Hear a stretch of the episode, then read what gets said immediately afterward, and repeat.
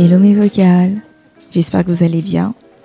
Ça fait quelques jours, quelques semaines, mais ça va. Vous m'avez manqué.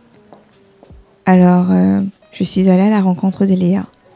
Léa a bien voulu nous parler de sa relation avec son père, plus précisément de la rupture qui été causée par le divorce de ses parents, et ensuite euh, d'une séparation physique.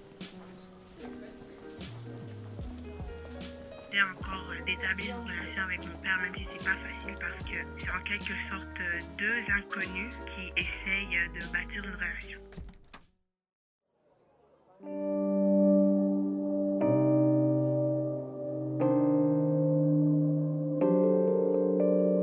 Alors Léa, parle-moi de ta relation avec ton père. Donc, euh, en grandissant, j'étais une fille à papa. Donc, c'est-à-dire que j'étais la fille de son père. J'aimais beaucoup mon père parce que je passais beaucoup de temps avec lui. Alors, j'ai pas pu m'empêcher de, de faire la remarque que tu parles beaucoup au passé en disant je passais beaucoup de temps avec mon père, j'aimais beaucoup mon père, j'étais beaucoup avec mon père. Qu'est-ce qui s'est passé en fait pour que tu parles comme ça au passé?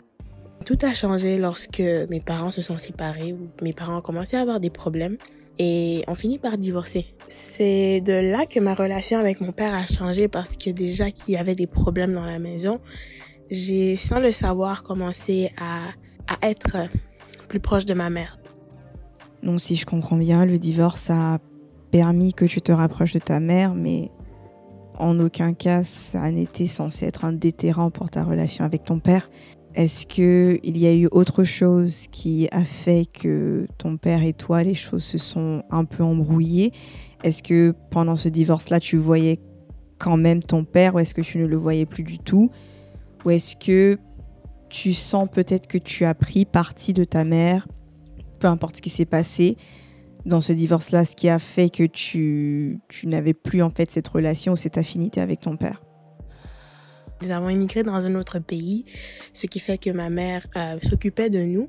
Mon père s'en est allé de son côté et je comprends que qu'un divorce peut amener que qu'une personne fasse des choix, mais ces choix peuvent aussi avoir des répercussions sur les enfants. Donc ça a été mon cas à moi. Donc je n'ai pas été proche de mon père en grandissant, disons de ma fin de la fin de mon enfance jusqu'à l'âge adulte si je peux dire ça comme ça. Hmm. Je vois. Et du coup, euh, Comment est-ce que tu as vécu cette distance ou plus ou moins le fait de ne pas être proche de ton père? Comment est-ce que tu l'as vécu en tant que tant qu'enfant, en tant qu'adolescente et comment ça ça s'est répercuté dans ta vie Est-ce que tu as des anecdotes, des exemples? Donc par exemple, en grandissant étant au euh, à l'école élémentaire, au primaire, euh, parfois je voyais mes amis avec euh, leur euh, leur père, disons. À savoir que j'ai fait deux ans euh, d'école primaire avant de continuer mon, mon cursus scolaire comme comme d'habitude. Donc, ce qui a fait que je voyais mes amis avec leur père, où je voyais les pères se présenter à plusieurs choses, mais moi, mon père n'était pas là à cause de cette séparation. Cela a créé en moi, je ne savais pas, mais en grandissant, je me suis rendu compte que j'avais une haine contre les hommes. J'avais un problème contre le mariage parce que je me disais, si c'est de cette manière que le mariage finit, donc euh, vaut mieux ne pas me marier. J'avais une haine contre les hommes. Je n'étais pas capable de me soumettre à un homme. Je n'étais pas capable de comprendre qu'un homme puisse vouloir donner un ordre ou donner même un conseil parce que même quand un homme me donnait un conseil, cela méritait. Est-ce qu'on peut dire que parce que tu as grandi autour de femmes fortes, en l'occurrence ta maman étant la première figure féminine qui a joué plus ou moins toute ta vie le rôle de père et de mère, tu as senti qu'un homme ne pouvait rien te dire. C'est ce que, en tout cas, j'arrive à, déduire de ton comportement ou de l'hostilité que tu pouvais avoir envers les hommes. Tu te disais, bah, jusqu'à présent, ma mère, et je crois bien que tu as une sœur, ma mère, ma sœur et moi, on a été bien, on est correct jusqu'à maintenant. Papa n'est pas là, il n'y a pas de frère. Le fait d'avoir manqué d'une figure masculine protectrice comme il se, comme il se doit, a créé quelque part en toi une certaine colère qui se manifestait de cette façon. Est-ce que tu as réussi à, à voir au-delà de ça? Est-ce qu'aujourd'hui tu penses ou tu vis les choses de la même façon? Euh, Par la grâce de Dieu, j'ai été délivrée parce que c'est aussi un esprit de non-pardon. J'ai fait face à tout ce que mon père m'a fait, si je peux dire ça comme ça. Donc, euh, que ce soit son absence, que ce soit des mots qu'il a dit dans ma vie. Parce que, comme je disais tout à l'heure, un divorce, ça crée des problèmes en chacun d'entre nous. Donc c'est maintenant en grandissant que j'ai compris que oui, mon père est un humain. Donc plusieurs des choses qu'il a eu à faire ou à dire n'étaient pas forcément dues à ce qu'il pensait, mais aussi dues à ses émotions. Et je présume donc que si tu n'arrivais pas à avoir de bonnes relations avec les hommes, ça devait être quand même assez compliqué côté amitié ou encore côté cœur, si je ne me trompe pas. Parce que quand on a une certaine hostilité, bah, je pense que quelque part, on n'arrive pas à faire confiance. Ça, c'est un. Et on arrive, comme tu, tu l'as bien dit, on n'arrive pas à se soumettre. En fait, tout ce qu'on voit est un peu comme un affront. Alors, aujourd'hui, comment est-ce que tu évalues ta relation avec ton père? Est-ce que, avant tout, tu as réussi à lui pardonner? Est-ce que les choses se sont améliorées entre vous? J'étais capable de pardonner à mon père et j'étais capable d'essayer de prendre de reprendre contact normalement avec mon père. Ce qui n'a pas aidé, c'est que lorsque j'ai pris cette décision, lorsque le Seigneur m'a changé, lorsque lorsque j'ai euh, décidé de laisser aller euh, l'esprit de non pardon, ça n'a pas été une tâche facile avec mon père car euh, lui de son côté se refermait comme africain. les hommes africains en fait, c'est la vision que j'ai et ce qui m'a été, euh, c'est le portrait que j'ai eu à cause de mon père, n'aiment pas montrer leurs émotions. Donc, euh, à cause de cela, mon père s'est refermé quand moi j'ai décidé de m'ouvrir, ce qui a créé encore euh, une rage en moi en quelque sorte, parce que je me suis dit, je j'essaie de te donner une chance, mais tu ne veux pas la prendre. Mais par la grâce de Dieu, j'ai compris que tout se fait euh, petit à petit en fait. Et euh, c'est un processus de guérison qui peut prendre du temps, mais c'est, comment je dirais, il faut que ça arrive. Hmm, ouais, j'imagine que ça devait être frustrant de d'avoir l'impression de, de, de, faire deux pas en avant, mais ensuite d'en refaire trois en arrière. Cette impression souvent de, tendre la main et d'avoir euh, l'idée ou tout simplement en fait de recevoir comme message que la personne en face de nous n'est pas très réceptive, que ce soit au fait de, de, faire des efforts, que ce soit même à l'idée d'améliorer les choses. J'ai remarqué que souvent ça peut venir du fait que la personne ne pense pas qu'elle soit forcément dans le tort ou que ce soit pas à elle de faire des efforts ou même tout simplement ça, ça peut venir d'une du fait que bah, le parent peut avoir de la pudeur, ne sait pas trop comment exprimer le fait qu'il peut avoir tort. Il y a plusieurs raisons, plusieurs manières d'interpréter la chose et ça peut vraiment varier. Mais aujourd'hui, à l'intérieur de toi, dans ton cœur, tu as compris que c'est un processus. Le processus du pardon, ça prend du temps. Des fois, on pense qu'on a pardonné, des fois, on pense qu'on est passé à autre chose. Et puis, il y a des petits irritants, des petits pics, des petites choses en fait qui font que qui font réouvrir des plaies ou qui, qui suscitent en fait des frustrations. Aujourd'hui, tu en es où? Est-ce que les choses euh, vont de l'avant? Est-ce que tu continues encore de faire des efforts avec lui? Est-ce que le dialogue s'est amélioré? Ou est-ce que tu en es finalement? Après avoir parlé à mon père, après avoir essayé de comprendre, après l'aide du Seigneur, du Saint-Esprit, j'ai été capable de voir ce que les hommes euh, disaient différemment.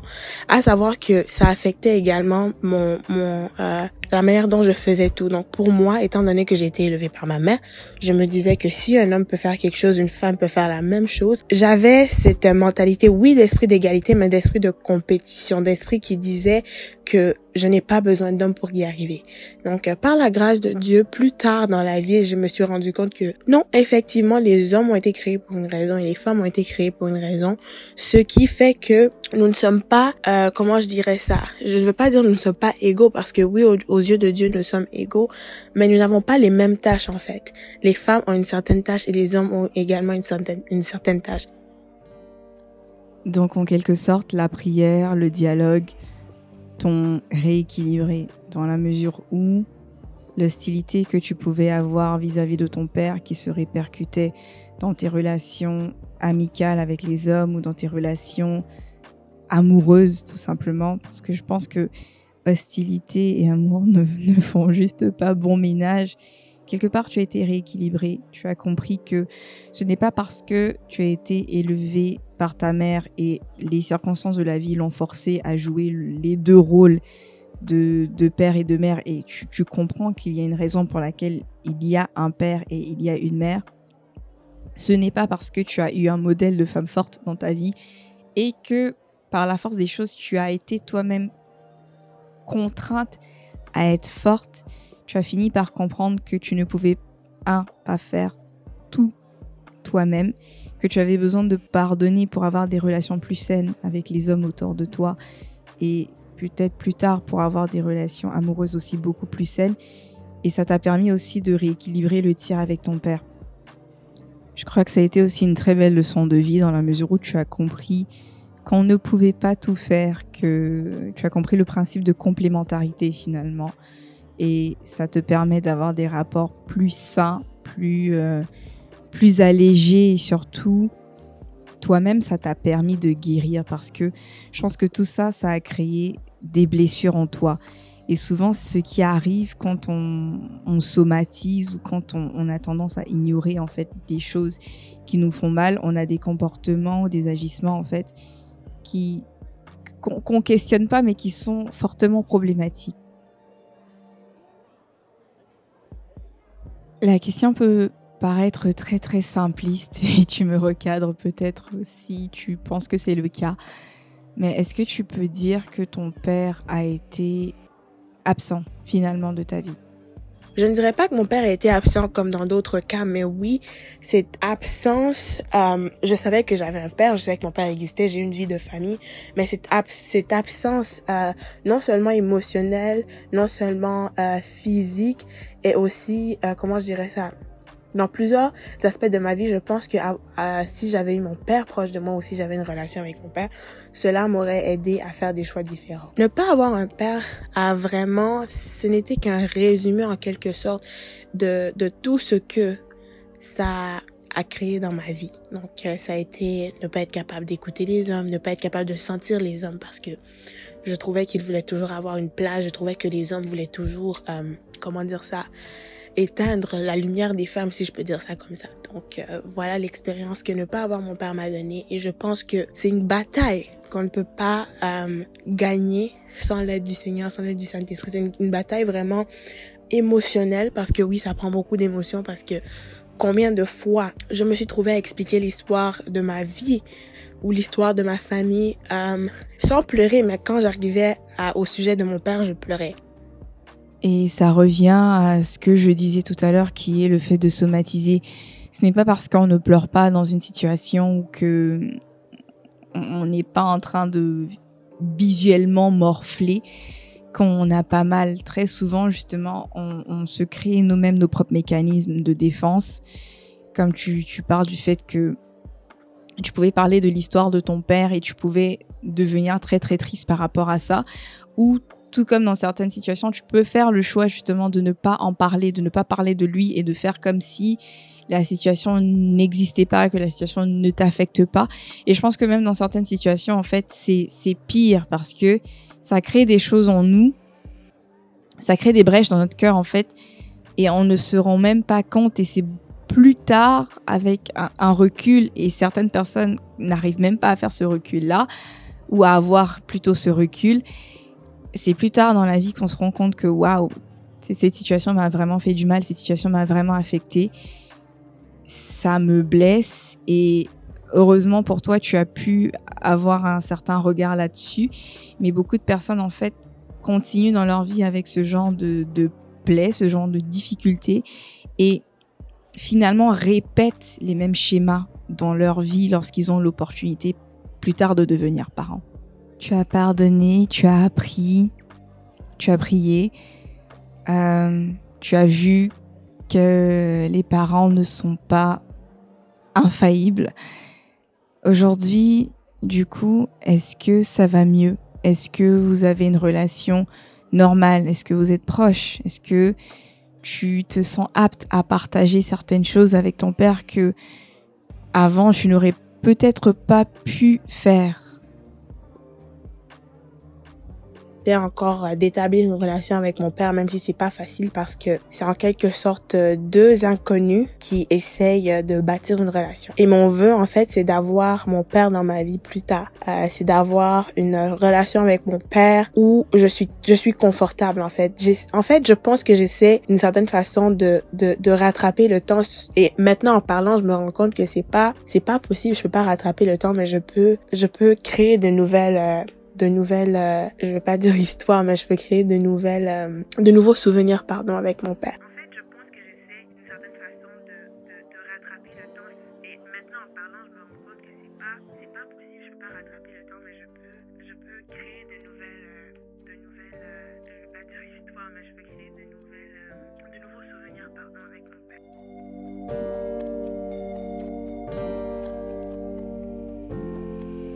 Merci Léa pour euh, ce témoignage candide, pour ton honnêteté, de reconnaître que tu as été blessé, que les relations entre parents peuvent souvent être complexes, que on peut très bien avoir un parent tout près de nous, en l'occurrence un père tout près de nous, mais toujours ressentir ou avoir l'impression qu'il est totalement absent de notre vie.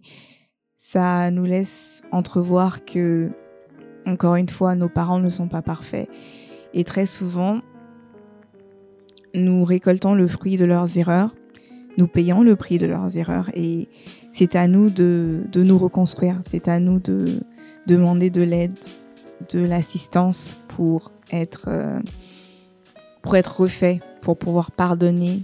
Parce que si on ne pardonne pas, si on ne, ne va pas de l'avant, si on n'essaie pas de reconstruire quelque chose de, de mieux, j'ai bien aimé ce que tu as dit, essayer de racheter le temps perdu ou encore de créer de nouveaux sentiments, de nouveaux, euh, enfin, de nouveaux souvenirs pour, euh, pour être plus juste.